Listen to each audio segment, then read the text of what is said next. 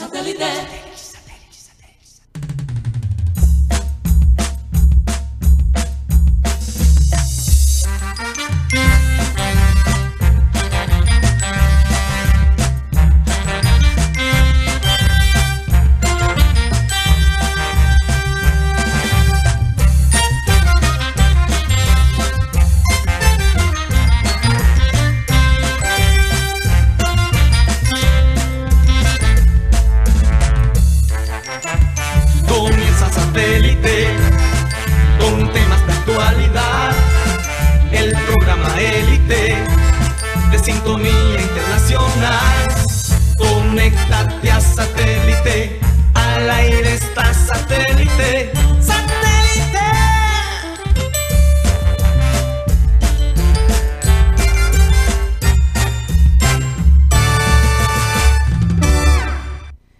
Señoras y señores, bienvenidos a programa Satélite. Muchísimas gracias por estar con nosotros el día de hoy. Felices, agradecidos con Dios.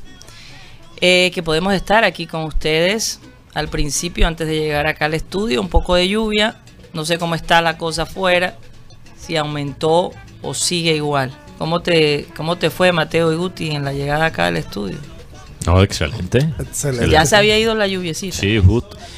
Tuve suerte esta vez porque normalmente cuando yo salgo, justo cuando voy a salir, quizás espero cinco minutos para tomar algo de agua o mi café, terminar de, tomar mi café. Yo, yo siempre pienso, tengo tiempo. Ten-. Y apenas que voy saliendo empieza a llover. Qué cosa. Bueno.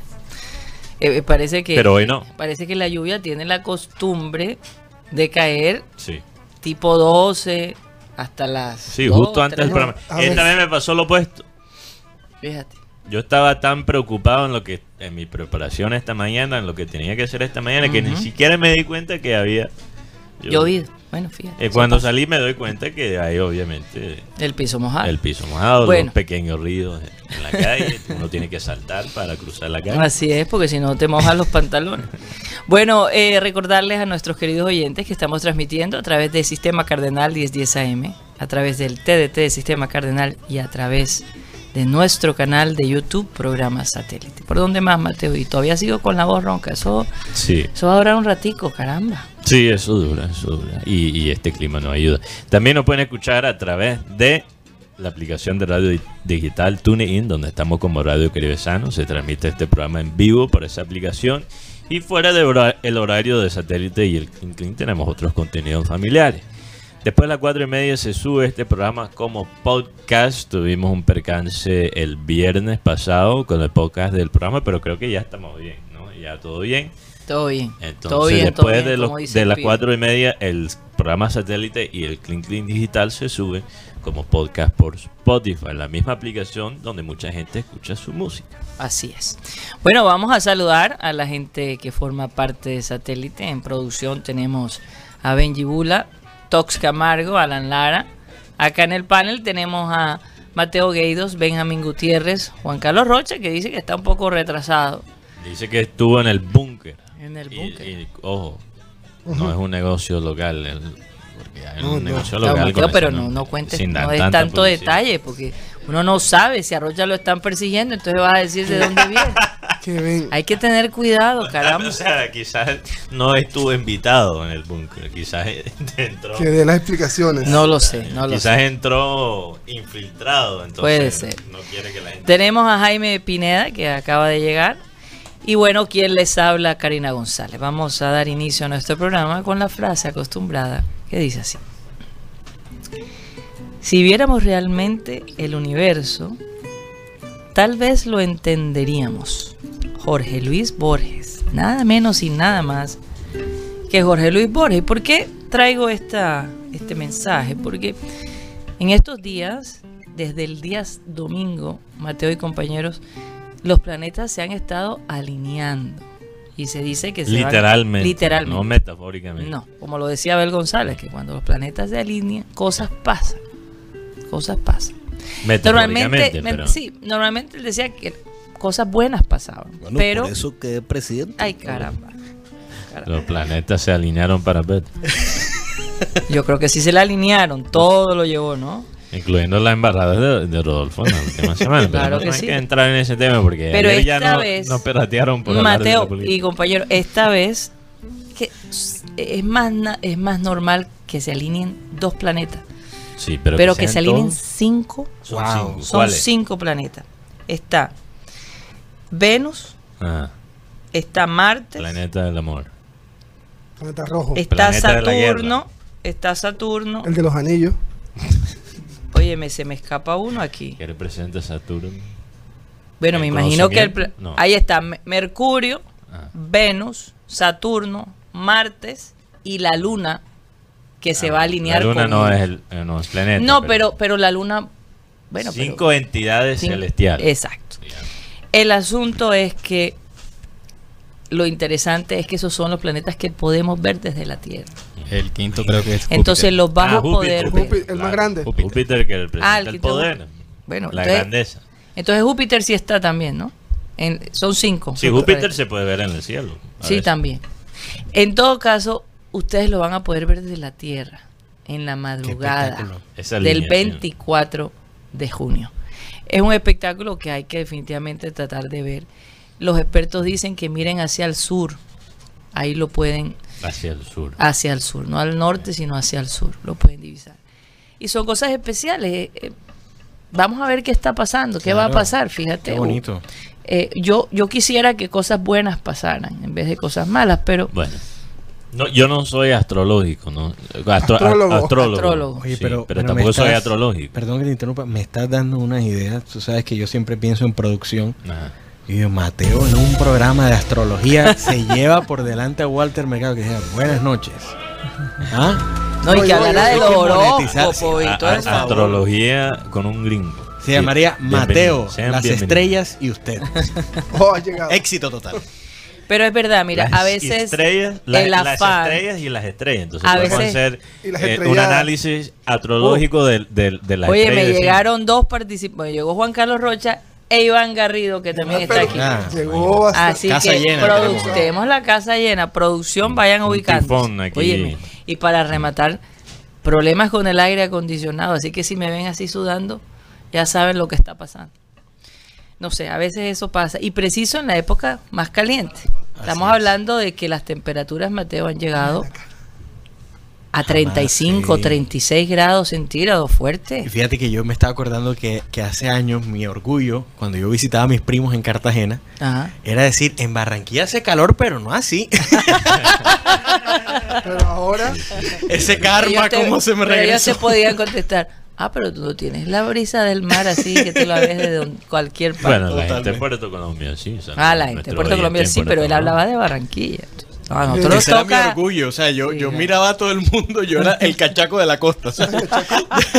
El cachaco de la costa. Qué locura. Estás diciendo tú, Jaime, que Gracias, los barranqueros son gracias. los cachacos de la costa. Así eso, es. Eso es lo que acabas de decir. Oye, eso yo es un creo- poquito explosivo. Señores, yo creo que es importante que los negocios que se vayan a hacer se cierren pronto, Antes de la. antes de que los planetas se terminen de alinear.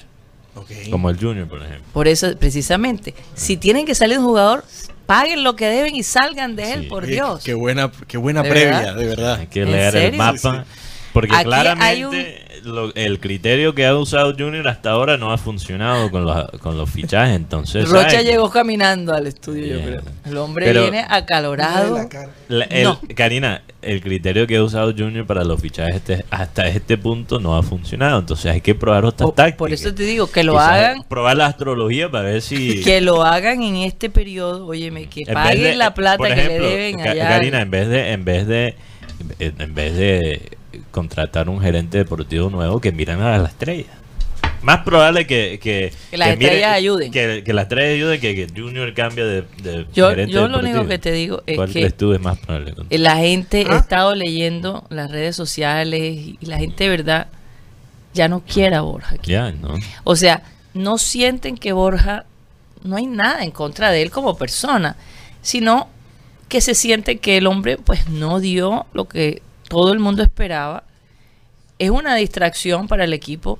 Se lanza que River lo quiere en medio de un, de, de, de- de un momento crucial y todo eso distrae.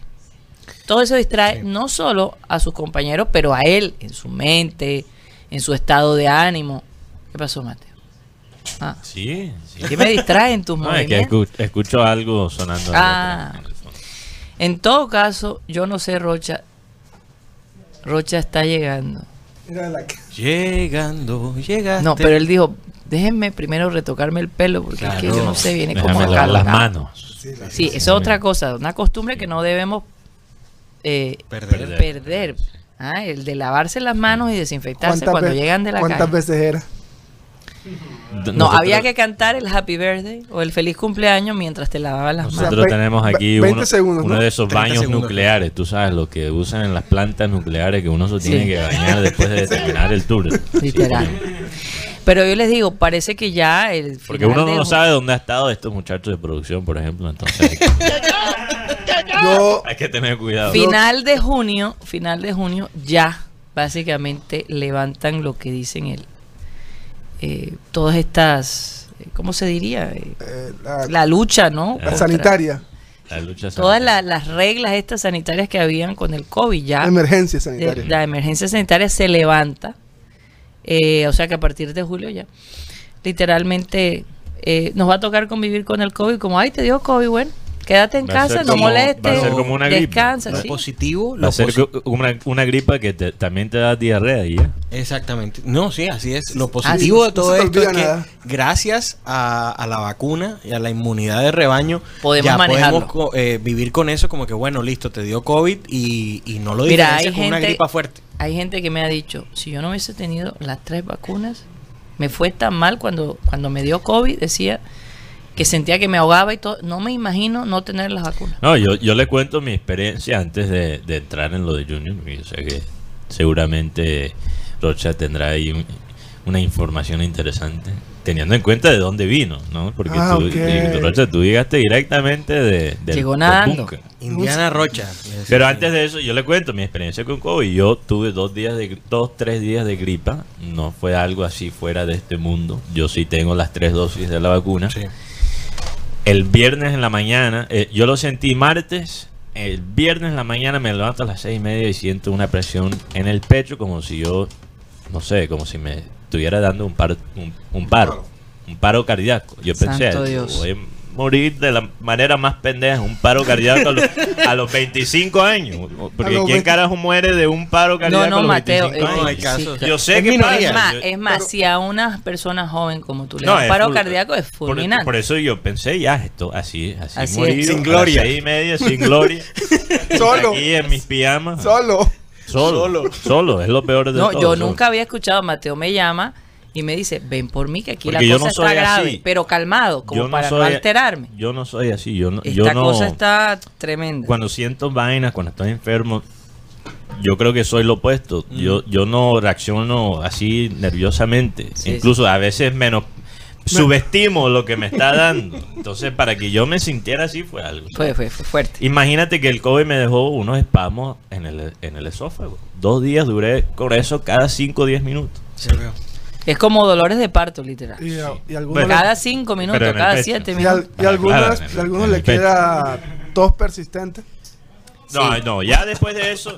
Ah, Hay un grupo acá que, que, que, que le ha quedado la tos. Conozco varias personas que le ha dado COVID y la tos sigue ahí de vez en cuando. Y dolor de cabeza también. ¿Qué pasó conmigo? Tos, no, tos, pero No, yo con yo ese. dije tos. Con Tos, ese. tos, No, Entonces, tos. bueno, el punto que quiero decir con eso Aunque es que está- aunque aunque, está- el COVID ya no es lo que era antes, porque es chistoso recordar esa- esos primeros meses de la pandemia donde la gente ni siquiera sabía cómo funcionaba la vaina, que uno se lavaba hasta los zapatos. Yo estaba echando memoria y yo decía, Dios mío, o sea, no sabíamos a qué eh, íbamos. Eso parece ridículo ahora, pensar Y- en que en que la gente exigía lavar los zapatos. Se quitaban No, los zapatos mira, en la yo puerta. me vi una película francesa, Mateo, Ajá.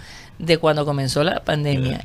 Y, es- y fue interesante verla porque me recordó todo lo que uno, las barbaridades que uno Que cometía. uno no metía. ¿Cómo? Como- Y, y, y, óyeme, billetes. y a la gente que le daba billetes. COVID. Bueno, eso sí hay que hacerlo Pero en Ban- general. Bancolombia pasó un comunicado que dijo eso es malo para el billete porque al ser igual papel, no es papel igual, o sea, el que tú usas. Se no acabó el billete. Pero se acaba el billete, entonces Imagínate la vida, la- si la vida útil de un billete, no sé cuánto Oye, será. Y cuando sugerían tomar Clorox. y Pero sí hay que de lavar las manos después de manejar ese es mejor lavar Hubo las un manos. meme, un no meme, sabe de dónde Dios salió mío. ese billete. hubo un meme en- de esta época que era cuando tocaba bañarse con, con alcohol. Dice uno que le, le descubrieron gastando los machetes del colegio cuando estaban. Oye, sí. Y la, y la de Trump, inolvidable, su discurso donde, Inolvidable. donde él está hablando y le dice, eh, tienen que inyectarse, eh, pero él está como cancaneando. Eh, Clorox, sí, Clorox, Clorox. sí. Clorox y jabón.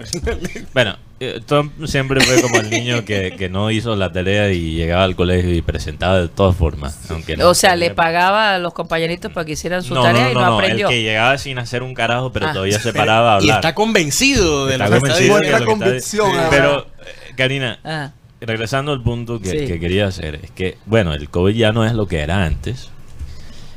Y puede ser que ahora este mes van a levantar cualquier tipo de protocolo de bioseguridad, pero hay que cuidarse. Claro. O sea, no sigue siendo un, pe- un peligro para uno. Y por favor, las personas que Pero ustedes que- vean con los tapabocas, no las miren como bichos Sí, raros. sí. Todo lo contrario, yo creo que eso ya va a formar parte de nosotros.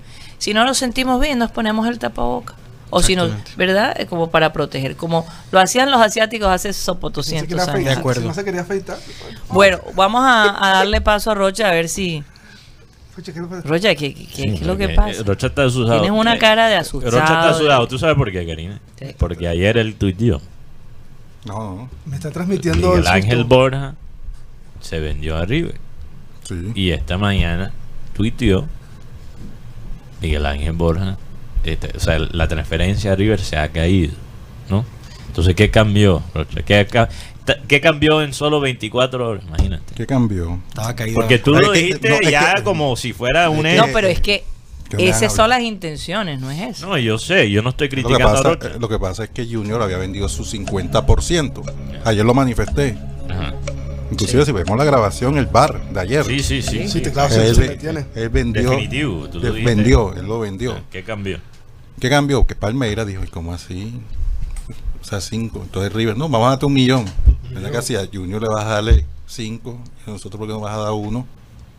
Si- Yo, yo sé que cin- si el Por la 50%, por, si el 50% me tiene que dar también cinco. ¿Sí me Porque él le querían dar solo uno a Palmeiras. O sea, espera, espera. River sí está tratando de comprar los Borja. 100% del- de los derechos de Borja. Sí. Porque antes tú nos contabas que era solo el 50% que tiene Junior. Lo que pasa es que Junior tiene el, la potestad de negociar. Exacto, sí. Palmeiras tiene el 50% de sus derechos económicos. Económico, sí. Es decir, si Junior lo negocia por 6, me tiene que dar la mitad a mí. Si lo negocia por 3, tiene que darme la mitad a mí. Vamos a ver que Junior estaba negociando su 50%. Sí, entendí esa. Sin incluir el El 50%. otro 50% de Palmeiras.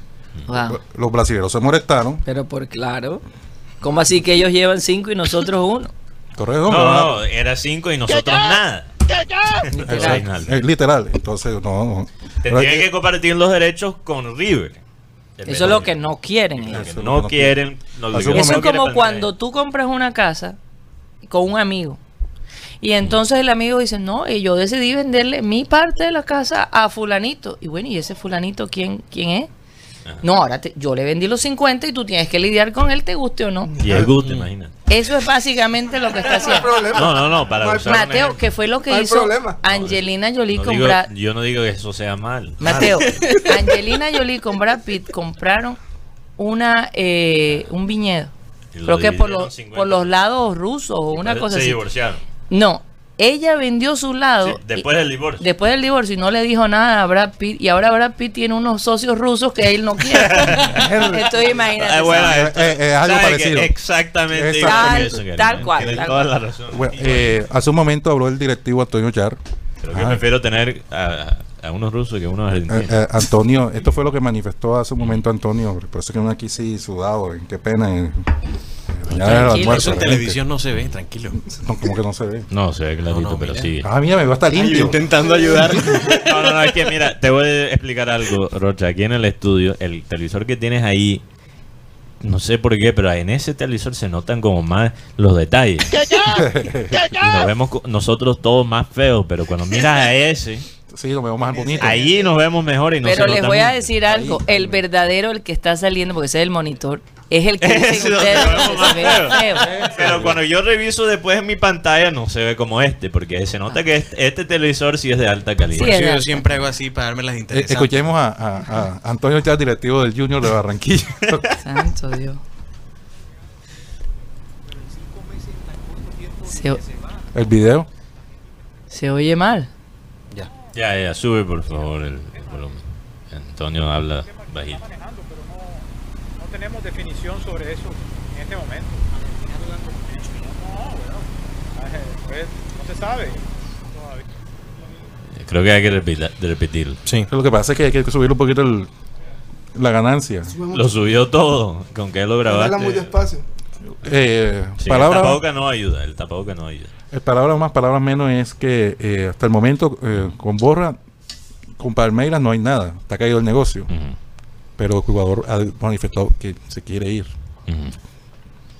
Ya está como Mera ahora, que, que va a estar aquí a, a Pero- pero- Eh, ¿qué- lo, lo que pasa es que... eh, ¿Qué mi- puede hacer Palmeiras para tumbar el, el no, no, lo que pasa es que River tiene la urgencia Claro. porque ellos tienen que escribir al jugador antes del sábado, creo. Sábado sí, porque la otra semana tienen Copa Libertadores. Copa Libertadores.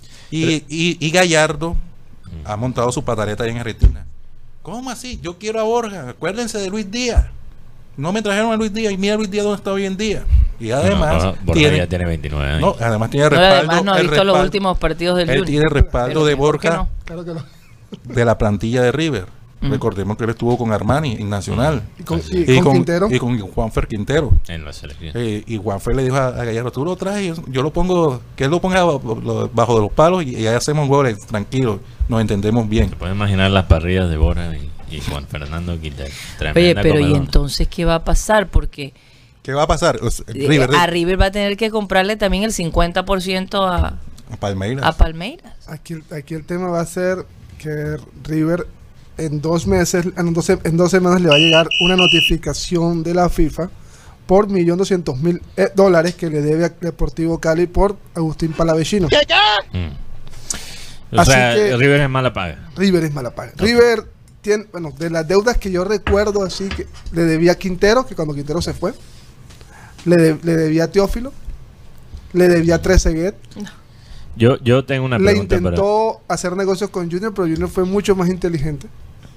Yo, yo tengo una pregunta para, para, para Rocha. Tengo una pregunta para Rocha y. ¿Cuánto se ganó con la transferencia de Luis Díaz a, a- a Porto? ¿Cuánto se ganó? No fueron siete. No fueron 9 millones. 7 millones de dólares, ¿no? Por el Sí. 70% Por el 70%, encima de la plata que ha ganado con el tema. que ganaron con la venta del libro. Sí. ¿Se le pueden Dieci- agregar cuántos más? 16,9 millones de dólares Imagínate. Ganó el Junior. ha ganado el Junior. Ok, en total, Ah, ok. Por la venta de Luis Díaz. De Luis Díaz. Ok. Pero Sumando, sumando lo que se ganó de la venta a Porto y lo que se ganó con la venta al, de Porto a Liverpool. ok, Pero- por el porcentaje que mantuvieron. Pero el tema de, de la plata de Lucho Díaz se la gastaron en Borja. Bueno, eso es lo que yo iba a decir. Toda esa plata que hemos ganado, 16 millones. ¿Y qué tenemos nosotros para decir, para mostrarle a la gente que se usó esa La plata eterna bien? historia, la eterna historia de Karina, nosotros. Hicimos eh, la venta de Luis Díaz debería quedar en la historia como uno de los mejores negocios de la historia del fútbol colombiano, porque no solo se ganó con la venta a Porto, pero se ganó en la venta de Porto a Liverpool. Estamos hablando de 17 millones de dólares que se ganaron. ¿Y qué tenemos nosotros de prueba? Como imagínate, tú sabes que es como si Jun- eh, hasta cierto punto hubiera sido mejor que Junior tomara esa plata y lo quemara por el malecón y lo tirara al, a- al agua. O sea, hicieron prácticamente lo mismo, porque sabemos que los goles no significan nada sin los títulos aquí en el Junior. Y Borja no ganó una liga. Toda esa plata, porque Karina, no solo estamos hablando de los sueldos Sí. tremendos que se le pagaron a Borja. Porque mantuvimos los sueldos de Borja en Palmeiras, que eran un suel- unos sueldos altos. Pero Porque ¿quién pagaba el sueldo de Borja? Bueno, eso es un tema. No lo- no salía del bolsillo del. Junior. Eh, Sí salía del bolsillo del, del Junior. Digamos que el, el tío de, la- de las ventanas ayudaba aportaba, ok, donaba a su fundación por cada gol, pero el Junior todavía tuvo que pagar la mayoría de esos sueldos, Karina. Sí. Junior es el que ha tenido que pagar la mayoría de la plata que se ha gastado en Borja, ¿ok? Entonces, Borja llegó aquí primero prestado y fue un, un, un, eh, un préstamo, ¿cómo se dice? Un, eh, préstamo. Un préstamo supremamente costoso. Porque no solo se pagó los sueldos de, de Borja, pero también se pagó algo a Palmeras por prestar el jugador. Ahora, ustedes Pero, pero, espera, espera. Entonces estamos hablando, estamos sumando todos los costos de Junior en Borja. Sí. ¿Ok? Primero los sueldos. Segundo, lo que se gastó en el préstamo.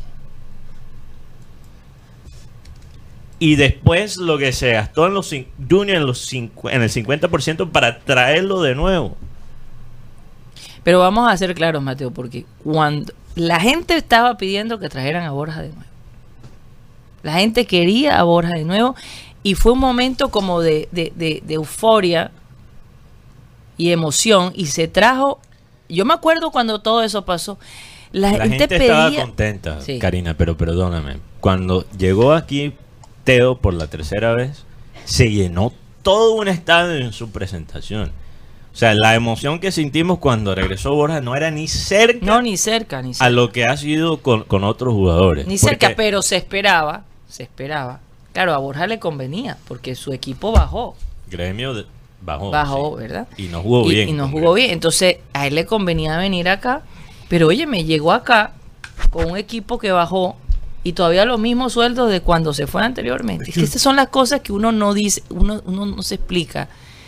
Pues viniendo de, de- de un grupo tan Sí. poderoso, ¿verdad? Que maneja Exacto. negocios grandes. Es que, ¿cómo manejan el Junior? Es como una, una falta de seriedad. es, es que es- es como un juego. Ese es el punto que estoy tratando de hacer, Karina y compañero. Entre toda la plata que se ha gastado en, en Bora, entre el préstamo, entre los sueldos y entre lo que se gastó para comprar el 50% para traerlo de nuevo, eso es básicamente toda la plata que ganamos con Lucho. Sí. Y es algo consistente que tenemos en Junior, que lo que hace, lo que arma Barranquilla FC lo daña Junior. ¿Cómo puede ser que, que- que lo mejor de Junior en la parte económica ni siquiera viene del Junior mismo, sino nuestro club afiliado en la segunda división? Sí. Allí se manejan las cosas con más seriedad que en el mismo club. que, que honestamente yo siento que le tienen como un pie en el cuello. No los dejan avanzar. Y, y perdóname, y perdóname, pero, pero, pero lo- la situación de Borja y Lucho no es la única, no es el único ejemplo de eso. Tenemos jugadores como Dita. Tita subió del, del Barranquilla FC, ¿eh? de la Sí, cantera. del- Sí, claro. Y Fabián Ángel también. ¿Cuántos jugadores que no han subido de- desde el Barranquilla que muestran mucho, mucho potencial y llegan al primer equipo y se dañan? Dita ahora, más, mejor dicho, en se, se parece Maldini. Sí, señor.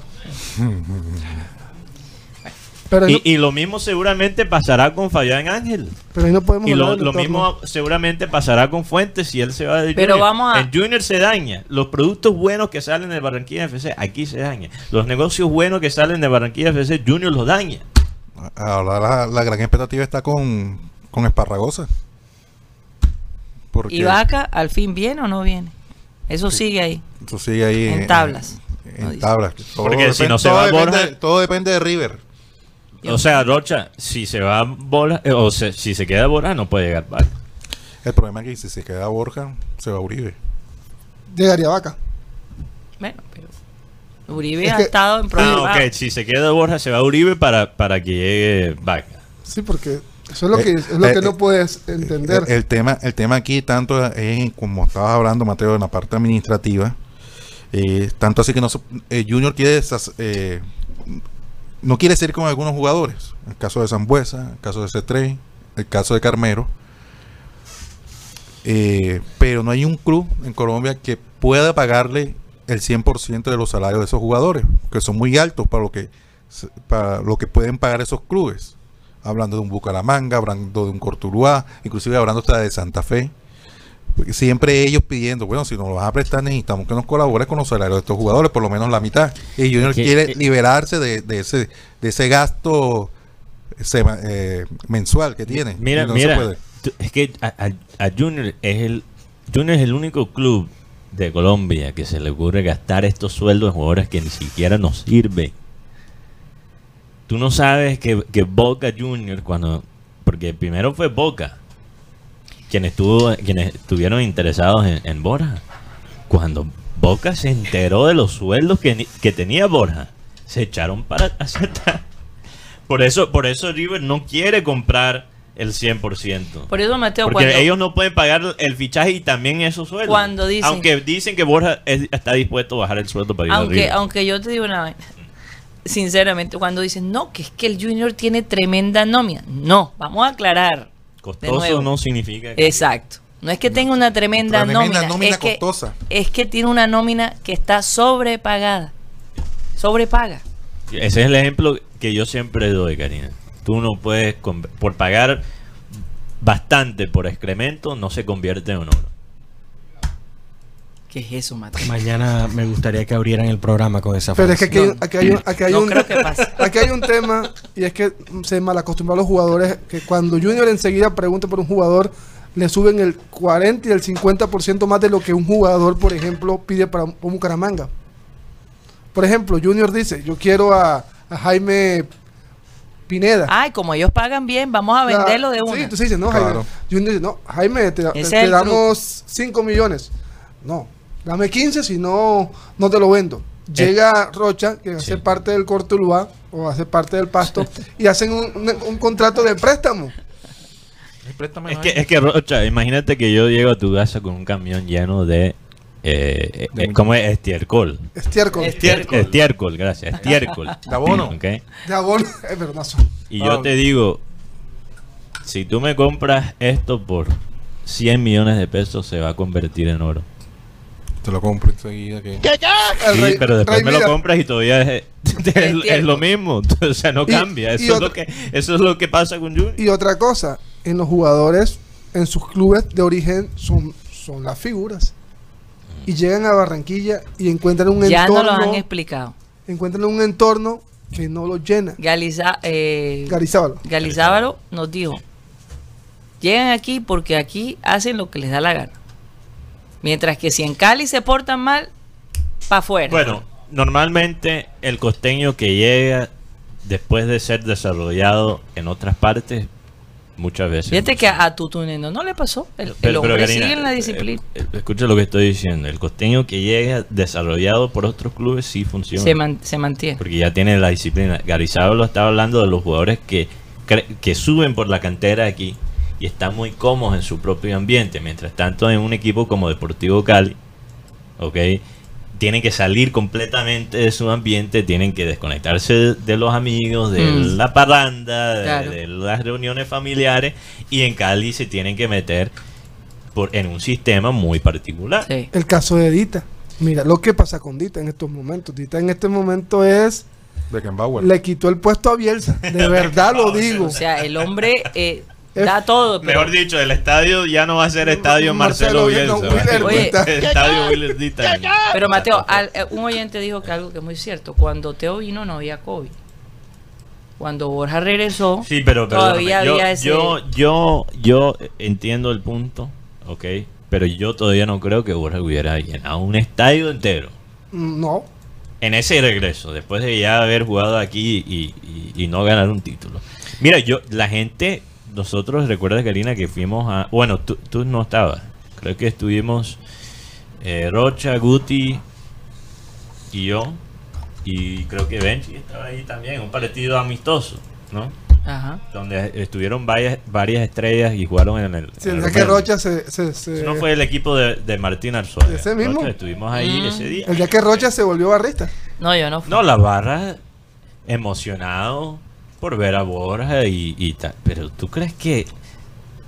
Perdóname, si estuviera Teo ahí, todo el mundo en el estadio estaría encima de él. Qué cosa, ¿no? No, Lo que es no es tener carisma. No, pero es que Y también otra cosa, Mateo. pero lo que Teo es, se lo ha ganado porque sí, por eso Teo iba a decir. ha ganado títulos. No solamente eso, pero el hombre da todo lo que puede cuando está en el campo. Que esa es una de las mayor quejas de la gente que sigue el Junior. Que Borja no se quitó la camisa. No se decir- arremangó las manos. No podemos Eso decir que dice. Teo se mataba en todos los partidos porque no es verdad. Especialmente No. en los últimos años, Teo se guardaba. Pero cuando el equipo lo necesitaba, estaba ahí. Porque Ah. él sí tenía actitud de ganador. Hasta que no pasó lo del tema de la lesión. Porque Exacto. Yo creo que en el tema de la lesión dejó, dejó cosas que... Y sobre bueno, hablamos de, de momentos del, del Junior. Yo creo que además el único jugador, además de Teo, que, que llenó el Metropolitano, lo que pudo llenar fue Jimmy Chará. No, no, no, lo echará. Nada más habitaba una tribuna. Sí, y, y aún así la llenó. O sea, eh, a Borja no se le hizo ese, ese tipo de eventos cuando llegó. No, porque había COVID. Y no, esa- la primera vez que llegó, ¿no? la primera vez que llegó. Claro que llegó. La primera vez que llegó no, no, no, no había COVID. El COVID llegó- fue en marzo. Bueno, yo creo que seriamente, Karina, Uy, ya, ya sí, nos ya, pasamos ya- del ya tenemos que, ir a, un corte. Pero yo creo que Junior, no simplemente como tú dices, Karina, puede fijarse en el precio del jugador, el valor del jugador, las estadísticas del jugador. Todas esas cosas son importantes. Pero también hay que pensar en quién es el jugador como persona. ¿Quiénes somos los humanos que estamos trayendo a este equipo para jugar? Porque, porque estilos de, de personalidad, eso incide en el deporte, sea el fútbol, sea el básquet, sea lo Mateo, que sea. eso es como ir a, a comprar ropa y, y, y tú coger una blusa de un color, otra blusa, y después la vas a poner y no pega. Hay que armar el, el atuendo. Si tú eres un grupo de salsa y tú dices, bueno, necesito un, ba- un baterista y contratas un baterista de heavy metal. Imagínate ¿Tú cómo la, que no es armonioso. No es armonioso. Oye, Bueno, quizás es te puede ir estruendoso. bien, pero hay que, hay que aprovechar que los planetas se están alineando para hacer las negociaciones que tienen que hacer. No se les olvide. Sí. Vamos a un corte comercial Y y, ya remember regresamos. Y Remember Time el día de hoy.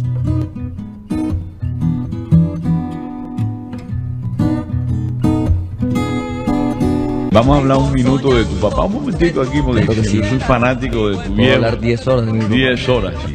¿Qué comen ustedes los de Castro? Promedio. ¿cómo- Se está quitando la edad. ¿Cómo, ¿Cómo fue el desayuno, ese desayuno que trabajaba tu papá y que les ponía a ustedes cuando chicos? ¿Cómo era un desayuno? Mi papá lo que, lo que más le ha gustado siempre de desayuno es el bollo. De mazorca, bollo de queso. Claro que también Sí, sí, vacila, se vacila ahora, sí, la sí, arepa y toda esa Eh, vaina. las- las tostadas. eh, que compraba por allá por claro, el pan tostado con, con huevito, pero el bollo Bollo de maíz. Y la otra co- eh, cosa a ver que a mi papá siempre le ha encantado el pescado, sobre todo el pescado de mar. Cuando él dice que el pescado de río no tiene fósforo. Hay un refrán de los veteranos que siempre me dijo mi papá, mi abuelo más bien fue el que siempre me dijo, si quieres llegar a los 100 años, come pescado un día sí y un día no. Si quieres llegar a los 100 y murió a los 98, bueno, tu papá comedor, él, él me dijo un día que había dejado la carne a los 55 años. Y a partir de los 55 años nunca más volvió a comer carne, sino pescado como, como, como proteína animal. Sí, sí. Entonces, maíz de mazorca, Sí. el bollo de mazorca, Sí. el bollo limpio, con el quesito y todas esas vainas, Sí, y pescado. Sí, sí. No y, si, ven- y, si, y si, si el bollo es, tiene frecho y tiene eso, mejor todavía. entero. Sí, sí. Bollo entero. Chelo de Castro, un ejemplo para muchísima gente. Bueno,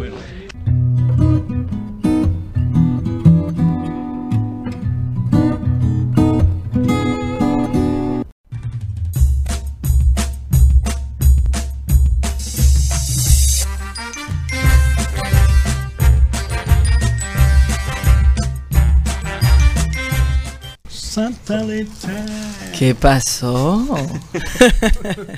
cantando. Esto es programa satélite que se transmite desde la ciudad de Barranquilla, Colombia, South America, la capital deportiva de nuestro país. Ay, Dios mío, ahí hay un sonidito todo raro. Les cuento, gracias a Iván Garrido por estos chocolaticos tan ricos que nos trajiste. Cómo no, con mucho Se gusto. necesita algo de azúcar para uno mantenerse, ¿verdad? Y, y mi chocolate favorito, de verdad que sí. Bueno, Juan Carlos Rocha, vamos a saludar a toda la gente que ha estado allí activa. Hay un mensaje muy lindo de este oyente que... ¿Qué dijo el oyente, Juan Carlos? Vamos a saludar a todos los cibernautas y a todos los oyentes de Sistema Cardenal 1010 AM en todas partes que nos escuchan. Si nos escuchan en, en Punta Gallina y en Santa Marta también nos escuchan. Punta Gallina. Gallina. ¿Dónde queda Punta Gallina? La Guajira. La La, par- Guajira. la parte más alta de Sí. Colombia. La Guajira. Cerca del Cabo de la Vela. Sí, saludos para David Brito, allá en La Guajira. Vea, prima, aquí le saluda a su compadre Guti Padio. Saludos, Eh, Guti. controlate, ve. Eh, coge no, porque dice, mándame el saludo a mi compadre Cutipedo, que lo mucho acá. en la vida. no me jodas. Joda. Pero con, con, ey, con, esa- con ese golpe en la espalda. No, porque eh, eh, el matiz, pero le das un, un saludo guajiro, que es lo que te da. ¿Sabes gana. cómo el saludo guajiro? Pero por sistema cardenal ustedes de- no escuchan ya. Seguramente Desde, ustedes desde Punta Gallina. de Mm, Punta Gallina. punta gallina, ok. Hay que ir, hay que ir. Vamos Después de avanzando. cualquier que- lugar del mundo. Vamos para Punta Gallina. Al-. Gente, Punta Gallina, Curazao, Las Vegas, un casino en Las Vegas. Panamá, Estamos- España, Panamá, España, Francia, no. Francia, Canadá. Canadá, Canadá. También. Sí. Rusia. Sí, es verdad. Siberia. Siberia. Sí. Es una persona. Todos lados. Adelante, Rocha, que el tiempo. Alfonso avanza. Coronel, eh, saludos para él. Charlie 1212, Chimichanga, Dino Silva dice buenas tardes señores de satélite, buen programa meridiano, información variada, así es, Enrique Martínez, Fran Rivera, buenas tardes, saludos a todos del panel de satélite y familia satelitista, Dios los bendiga, así es directora, eso de las lluvias afecta mucho a la, a la garganta y hay que consumir mucha vitamina C, Así es. como la ves. Fernando Huelvas, eh, buenas tardes, he estado ausente durante cuatro meses. La razón, el fallecimiento de mi mamá, muy duro y ustedes han sido mi Aristén. Gracias por todo, ¿no? A ti, Fernando. la verdad. Eh, de verdad, ti Fernando mensaje Huelva tan llevaba rato que no, no Sí. estaba. Bueno, que no Nuestro comentaba, más- no comentaba. gente que Nuestro más sin- sentido pésame. De verdad que sabemos lo que es perder a alguien tan amado.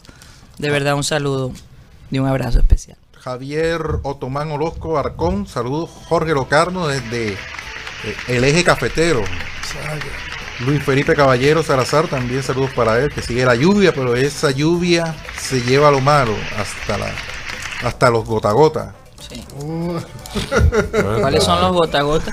Los, los Para cobra- diario. Los, paga- los Los cobra paga diario. diario. Cobra diario. Cobra Ahora dicen diario. gota a gota. gota, gota, sí. Se- se- Pero existe más que todo en, en el interior del país. ¿Es del país? Johan Nieto, José Garcés, Julio Robles, muy buenas tardes, amigos satélite. Yo veo aquí en Junior han estado jugadores y les ha ido mal en varias temporadas. Y aún siguen ahí, ahí, ahí, ahí. Y a Borja le han dado duro por 16 goles que marcó y es costeño. Sí, pero es que las estadísticas no sirven sin un título. Imagínate, y la importancia, uno puede enfocarse en los números y los números son importantes, pero no cuenten toda la historia. Uno, uno puede- podría mirar las estadísticas de Borja y pensar por qué están tan decepcionados los hinchas del Junior, pero hay cosas que van más allá que, que los números, como la actitud, como el liderazgo y la importancia de los goles no se ve en la estadística. Así es. Tutunendo metió gol- más goles importantes que Borja en su tiempo. Así es, eso, eso mismo iba a decir. ¿Y cuándo metió los goles? Si ¿Saben definieron o no. e- Esta semana deberíamos hacer una lista de los goles importantes de Tutu comparado con los goles importantes Oye, de una Borja. pregunta. ¿Tú, tú al fin se va del Junior? Es que no hay, no hay equipo que le pague. ¿Y entonces? Se va a Él, no, retirar. él tiene, tiene contrato vigente con Junior. Ah, Hasta diciembre. Hasta diciembre. Tú, Eh, tú quédate quieto, que tú defines ahí No, el tema es, son eh, los directivos. No lo quieren. No, o sea, más que todo la cabeza del, Caramba. del cuerpo entiendo, técnico. No entiendo. Noel Aldana, buenas tardes en familia satélite, saludos desde Cincerejo, uy. Orlando Antonio Ojeda, Rebeca de la Osa, Víctor Roa, Wilberto Mejía, Rudy Pat, también el problema con Lucho jugar partidos amistosos en Colombia es que una lesión podría ser incumplimiento del contrato y a Liverpool podría deshacer el jugador. No. Eso ha pasado acá en Estados Unidos, dice Rudy Pat 74. P- Bueno, primeramente, los contratos de los Estados Unidos con los, de- con los deportistas allá este, son muy diferentes a los contratos de, de los jugadores europeos. Pero, mira, hay jugadores en todo el mundo que están haciendo ahora mismo eh, partidos de, de amistosos para fundaciones, con amigos. Hay, hay jugadores en literalmente todo el mundo que lo están haciendo. El domingo hubo jugadores nu- nuevos y jugadores retirados un- jugando un partido en Miami. En Miami. 10 12-10 quedó el partido. Jugadores como Dybala, Pogba, Falcao. Di- Ronaldinho. Dybala, eh, Pero Ronaldo para está que la gente retirado ya. entiende, Dybala acaba de salir del Juventus, está buscando club nuevo. ¿Tú crees que él se ponía, se pondría en, riesgo en No un partido? puede venir para el? Junior, No. De Bruyne estuvo cerca, pero no. No. El, el punto es que tú crees que esos jugadores se van a exponer a algo peligroso si él se está tratando de ganar el contrato en un equipo. O sea, estos partidos amistosos no son, normalmente no son un, un riesgo, porque no es, no es un partido competitivo. Oye, entonces, la gente que vio crecer a Lucho no tiene derecho a jugar con Lucho. Exacto, si son. ¿Y tú crees que el Liverpool no está pendiente? ¿no? El Liverpool está pendiente de esos partidos. Pero por que sí. favor. Montó imágenes Oiga, del partido Yo- y todo. la única diferencia que yo veo entre lo que hace Lucho y lo que hace muchos otros jugadores es que sea en la guajita. Sí, Sí. una manera O sea, de discriminar. Ahí hay un tinte. Y por, e- sí. y por eso yo creo que las únicas críticas vienen de Colombia, no vienen de ninguna de otra ninguna parte. otra parte. Liverpool Nadie ha dicho nada. Viene del centro del país. ¿Por qué tenemos que criticar Oye, Mateo, antes de irnos para allá la transición de, de nuestro querido Mané, que se va para, el, para Alemania, el Bayern, ¿no? Ah. Ayer eh, en vivo tengo dos familiares, entre esos Iván Garrido, trabaja para American Airlines. Y hubo un accidente en, en una de las pistas del aeropuerto de Miami, que incluso mandé videos. eh, algo bastante eh, que hacía rato no se veía. En Miami no. Impactante, impactante. Resulta que el vuelo venía de República Dominicana a la ciudad de Miami y cuando eh, ustedes saben cuando el avión empieza a aterrizar salen los, los- el, el tren de aterrizaje. Hubo fallas en el tren de aterrizaje Correcto. y básicamente el avión aterrizó de barrigazo, como decimos, ¿no? Un barrigazo. y creó este incendio. Esos son videos lo que estamos mostrando es de gente allí, pasajeros que lograron eh, filmar este tipo de Se eh, supone estos que, momentos, ¿no? Que han sido bastante. Se supone que cuando tú te montas en un avión te dice que cuando hay una emergencia no cojas nada, dejes todo atrás. Ah, tuviste la gente con sus con sus y todo el cositas. mundo iba con sus maletas y sus cosas. Y había uno que se paró y dijo, "Ay, por favor, ¿me puedes sacar la maleta de abajo de la, de la barriga? ¿no? Con el Nintendo Switch, con- no. Ayer estábamos hablando de eso, wow. Con el Vienen iPad, de vacaciones, vienen de vacaciones, ¿verdad? Trae- tra- traen cosas importantes. Eh, oye, y uno se pone a pensar, ¿será que dejo mi morral debajo de la silla o, o salgo? Señor, no puedo dejar mi. Es una situación de No vida puedo dejar mi celular ahí, tengo una foto sensible. No puede, se puede- ¿Qué, qué, qué pasa si revisan el celular después del accidente? En todo caso, yo quería preguntarle a Iván que trabaja en el aeropuerto, ¿qué pasa cuando este, este tipo de eventos suceden? ¿Qué pasa con los pasajeros? ¿Cuál es el, digamos, la logística a seguir? Bueno, eh, primero que todo, eh, obviamente el aeropuerto tuvo que cerrar dos pistas. La- el aeropuerto tiene cuatro pistas de aterrizaje y de, y de despegue. Esa fue la pista 4 donde aterrizó el- ese avión. La Sí. pista 3 y 4 tuvieron que ser cerradas sobre el O aeropuerto. sea que los aviones no podían aterrizar en, esas dos pistas. Entonces tocaba usar la 1 y la 2 solamente para el resto de los vuelos de la que tarde. que es un aeropuerto supremamente Súper grande porque somos un aeropuerto de conexión para muchas partes como el, el Suramérica. Suramérica y todas Y esas Europa. partes y Europa se conectan por Miami. Entonces, eh, ¿qué pasa? Este es un tipo de, aer- de aerolínea que no es una aerolínea grande como American Airlines, como United, como, eh, tú sabes, como Iberia. Son aerolíneas pequeñas que eh, por lo general tienen uno o dos aviones Sí. donde el, el Pepito Air- Airlines te, te pone te pone un precio a un tiquete muy barato y ese tipo de aviones no tiene la misma eh, capacidad de mantenimiento que un avión de American Airlines o un avión de, de una empresa más grande una flota donde ten- donde American Airlines tiene casi más de, de 6.000 aviones Imagínate. entonces pasan estos accidentes. Entonces, ¿qué pasa? Ahora la aerolínea tiene que empezar a responder por lo que está pasando porque mucha gente va a empezar a demandar y a hacerse indemnizar por las por, por ese ese daño tanto ¿Y quién psicológico sabe si le van a porque hay devolver? gente hay gente que de pronto después de eso no va a poder volar por un rato, o sea, imagínate. ¿Cómo No, me devuelvo ahora para una República familia Dominicana? entera corriendo con su hijo. ¿Cómo, O sea, cómo te devuelves tú para República para Dominicana niño. ahora? O si vienes de vacaciones, ¿cómo te devuelves para República En Dominicana? la misma aerolínea. Porque no te puedes ir ni en- por carretera, ni, o sea, por carretera, imagínate. Tiene No que puedes. regresar por Bueno, que puede, ir por lancha. Sí, por lancha puede ser. Sí, pero más peligroso. Pero, pero, pero bueno, ahora empieza, empieza un proceso de Pide investigación. chance a un, a un crucero de Carnival. Ok. Déjame, déjame Sí. ahí. eh, Sí, dame un- con todo pago, sí. todo pago. Entonces ahora empieza un proceso de investigación. A ver, la FAA, que es la que regula todos los eh, en- dentro de los Estados Unidos, que regula toda la investigación, ellos van a ver qué es lo que va a pasar ahora, van a investigar por qué pasó eso, empiezan a chequear sus análisis de la- del mantenimiento del avión, a ver por qué pasó eso, si el, av- el avión tuvo mantenimiento, si no lo tenía, si había presentado problemas y nunca le habían ¿Quién es prestado culpable, atención, quién es el culpable de eso. Y de Es ahí, que hay que, hay que realmente hay que tener mucho cuidado. Yo recuerdo hace eh, alrededor de unos 26 años atrás, si no estoy mal, Value Jet, que era una compañía de etiquetes muy baratos, eh, se estrelló contra los Everglades. Exacto. Y fue algo espantoso, porque no se pudo recuperar. eh, cuando los Everglades es un pantano gigantesco. Inmenso. Entonces, al estrellarse el avión, se hizo eh, migajas realmente. Entonces, poder sacar a las personas o, o los cuerpos de las personas de allí e- era casi imposible. Y Además encima- los, y encima los coco- cocodrilos los que están ahí acecho. imposible y Lo que la- no estaba como. Entonces, a mí me tocó Hay cubrir- 42 variedades de cocodrilos y unas 120 A mí me tocó variedades de, de, de De boa, de pitón y de... sí. A mí me tocó cubrir ese evento y realmente nada más de tener toda la información que yo recibía fue supremamente Impactante. impactante como para crearte nervios cada vez que viajas. ¿Y qué pasó con Value Jet? Servi- el- el- la cuestión del mantenimiento de los aviones. Eh, Es lo que yo me refiero. Entonces, eh, cuando uno va a comprar un tiquete, uno tiene que- a veces, ay, no, que es que esta aerolínea es más barata, que mejor. Sí, este pasaje Hay me que estar sale, pendiente Me salen de ese 20 tipo. dólares y el otro me salía en 150, pero por algo te tiene que estar saliendo 150 y este en 20. Exacto, imagínate. Perdón, Bueno, Karina, es que tu Siri desafortunado. ¿Qué pasó? en tu Mac prendió de la nada y empezó a actuar y estaba abriendo un contacto, entonces no quería que. ¿En serio? ¿Qué no- contacto? No, sé, no sé por qué escuchó su nombre. Imagínate la inteligencia artificial, lo que es eso. Hay que tener cuidado. Ah, bueno. Uno nunca sabe cómo. Cocodrilo.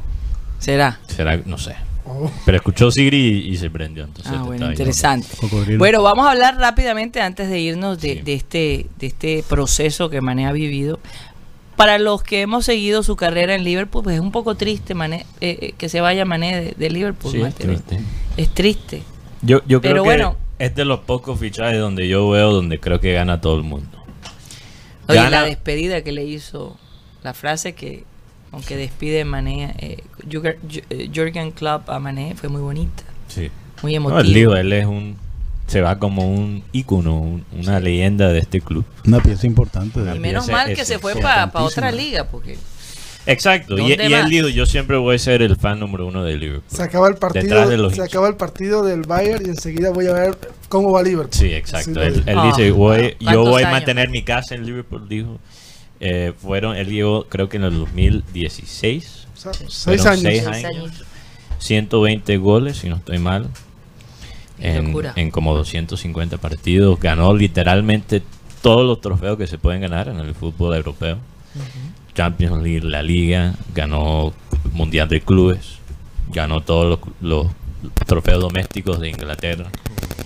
Eh, un jugador que llegó, cuando llegó al Liverpool, Karina, hay que entender el contexto en que llega Mané, porque ya Klopp había tenido una, una temporada parcial con el Liverpool, pero él llegó como el primer fichaje verdadero del- de la época Klopp Sí. y yo recuerdo, nunca se me va a olvidar ese, ese primer gol de Mané, que fue en su primer partido, fue contra Arsenal. Donde él, él, empezó jugando por la derecha, donde después obviamente juega Salah. Y él corre por esa banda a la derecha. Vuelve a nada, tres defensores del, del Arsenal. Entra al área penal y con su pie izquierdo mete un golazo. O sea, eh, eh, para mí fue dos cosas que, que me vienen a la mente. Se me viene en la mente como un tigre cazando. Mm. Así sentí ese gol. ¿ok? Wow. Y lo otro es que Mané llegó como un relámpago para el Liverpool. Es lo que el relámpago que, que básicamente incendió esta época con Klopp, que ha traído muchas glorias, ha traído también derrotas difíciles, pero también los recuerdos más gratos para toda una generación de hinchas de Liverpool. Sí. Y eso empezó realmente con Mané, porque Fermino ya estaba ahí, pero Fermino no se convirtió en Fermino hasta que llegó Mané. Y la llegada de Mané abrió camino para la llegada después de, de, de Salah. Entonces por eso hasta cierto punto uno puede hablar de los goles de Salah. Salah tiene más goles y Salah tiene goles muy importantes. Pero si estamos hablando de, de la importancia, ¿quién, quién de los tres, de ese trío tan famoso de Fermino, Salah y Mané, cuál fue el más importante? Yo me atrevo a decir que por ahora es Mané. Y se fue esa pieza clave. Pero también creo que se fue en el momento oportuno. Sí, y se reforzaron. Pero hay una cosa que hay que Sí, destacar ya de su reemplazo estaba ahí Y no es solo el aspecto como, como jugador de fútbol, sino como persona. Como persona, Como ser humano. Él, de, de donde él es, ha hecho cualquier cosa por su... Sí. Por su, se podría llamar aldea, Por su aldea. Comunidad. en O por su Senegal. en Senegal. E- Es una cosa, ese hombre, lo que hace por esa gente es realmente admirable. Es lo más lindo de él. Karina, curiosamente, Salah es igual con su pueblo en, en Egipto. Él, viene de No un es pueblo egoísta. en la mitad del desierto. Tú, tú sabes que yo hablando con mi, tú sabes que mi, el esposo de mi hermana es egipcio Sí, y él conoció a unos familiares de ellos que estudiaban con él en Egipto. Ajá. Él me decía que Salah siempre quería jugar y siempre lo echaban a un lado Sí. "Ay, tú no juegas, tú no sabes jugar, tú echa para allá. Y él siempre se quedaba sentado así, pues no lo dejaban jugar. Hasta que un día decidió, me va a meter a jugar y empezó. Y ganó la copa con un equipo que era el equipo de su ciudad. sí. El equipo de, de la copa de ellos que es de, de Egipto. Ujú. El, el, el champion de la Champions League de Egipto, por decirlo así. sí. Y ahí fue cuando la empezaron a ver el día que él decidió y se metió a jugar y empezó a hacer goles. Que él, tuviera- él, él tenía que, Iván, él tenía que viajar, creo que eran como cuatro horas en bus, Para- solo para practicar. Solo para practicar. Solo y para- después otros, otras Cuatro, cuatro horas de regreso. de regreso. O sea, él llegaba a la casa a dormir. Es por y eso que no podemos pensar que estos, estos jugadores llegan así porque así. Hay un Pero, proceso. pero dos cosas. Yo sé que no- nos tenemos que Estamos retar. Sí, yo sé. Pero primeramente no hay que menospreciar que el Liverpool posiblemente ha tenido en el mismo equipo los dos mejores jugadores africanos de la historia. Así es. posiblemente. Posiblemente, Eh, sí. Y lo otro es que ya el espacio para Luis Díaz está ahí. Ya no tiene competencia por la banda izquierda. Y, y incluso y podría ser el mejor jugador que ha tenido Colombia. Bueno, también. Sí, esto, esto es, eh, es algo importante para la carrera de Lucho y también simbólicamente queda ahí libre Libre. el 10. Así es. Del- Entonces vamos a ver. Lucho fue 23 y después pasó. Porque 10. la manera que ha llegado Lucho a Liverpool es como llegó Mané también. Eso es lo Mateo, irónico. yo creo que vamos a necesitar media hora más. ¿ah? Bueno, podemos seguir hablando de esto. Bueno, se nos acabó el tiempo. Los quiero Salapa invitar. Junior. Antes, antes que nos vayamos. Pero rápido, Rocha, que estamos súper de, No, de mal. como dudan de mí. eh, ¿Qué? No. Nadie en duda de ti. ¿Quién? Aquí nadie. No, pero yo sé. Pero no, mucho- no mucho- será mejor que lo digas. Sí, en- sí, te perratean. Yo, yo dudo, pero voy a estar por una semana, así que no ¿Qué importa. pasa, Rochi? No, vamos. No, eh, vean ahora en, En el Clean Clean digital. La voy a soltar. Bueno, Suéltala, suéltala ahí. En el Clean Clean nos pueden seguir a través de nuestro canal de YouTube Programa Satélite. Muchísimas gracias y vamos a pedirle a nuestro amado Amel González que por favor despida el programa. Tengo un versículo bíblico que me gusta leer porque estas reflexiones de alguna manera te obligan a navegar en lo más profundo. Dice el versículo de hoy, Romanos 8:39, ningún poder en las alturas ni en las profundidades. De hecho, nada en toda la creación podrá jamás separarnos del amor de Dios que está revelado en Cristo Jesús nuestro Señor. Es decir, eh, si hay algo que no admite duda, es el hecho de que un padre haya sacrificado a su hijo como fue sacrificado Jesús en aras del amor de ese Señor. Por eso este versículo tiene una significación en relación al amor y la profundidad de beneficios, lo profundo, lo grande de beneficios que se reciben desde Dios en la medida en que su Hijo sea reconocido como el gran hecho sobre cualquier planeta del universo. Señoras y señores, créanlo, se nos acabó el time. Satellite, satellite, satellite, satellite.